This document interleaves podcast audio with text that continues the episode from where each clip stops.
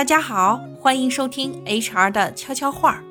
相信你肯定写过简历，但你知道 HR 是如何刷简历的吗？怎么才能拿到你关注岗位的面试机会呢？其实你辛辛苦苦编辑的简历，可能都没有被 HR 看完或打开，甚至可能都没有被看到。面试其实从投递简历那一刻就开始了，简历写的如何，也体现了一个人的风格。本集我们就来聊聊简历那点事儿。相信大多数人都写过简历，但作为一个天天刷简历的 HR，给你以下几点建议。第一，先说一个比较常见也比较简单的问题，就是关于简历的标题。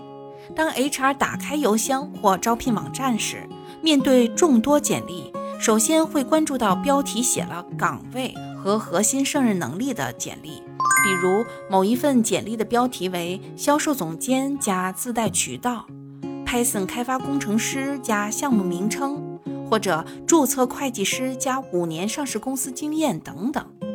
这可能和很多人想的不一样。现实当中，很多简历是以应聘者的名字和岗位，或者更新日期等等为规则来命名的。殊不知，HR 在阅读或下载简历的时候，系统大多数会自动的加上应聘者的姓名和岗位，而且为了更快、更精准的完成工作，HR 会优先打开标题清晰的标注了核心胜任能力的简历。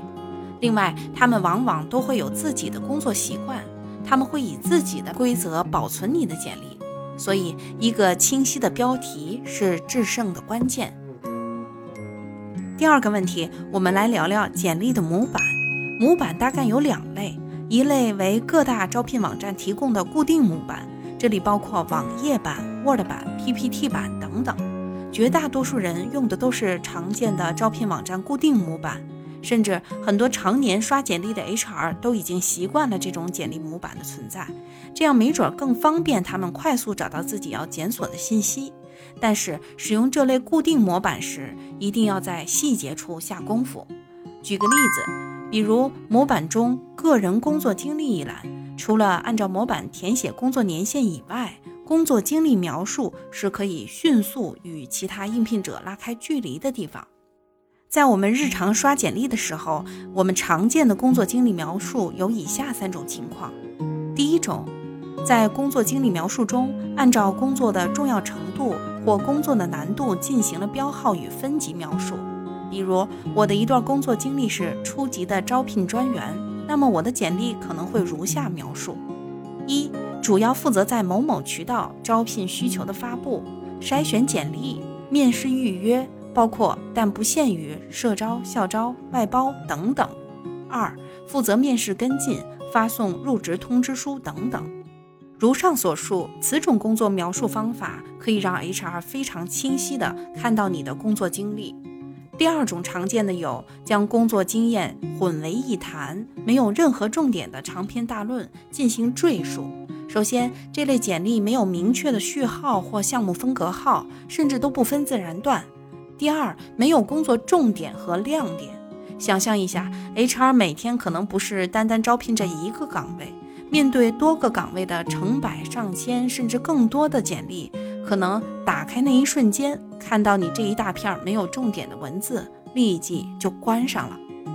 第三种是过于简单的，通篇可能只有几句话带过，这类简历很难让 HR 快速的了解你的优势，所以有时候就会和机会擦肩而过喽。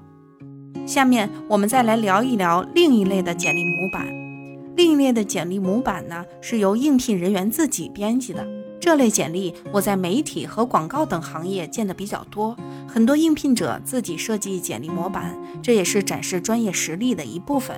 其中真的有很多非常优秀的，那么自然也会得到更多的机会。当然，也有很多自己设计的简历就是一张简简单单的 Word，但其中传达的关键信息非常清楚。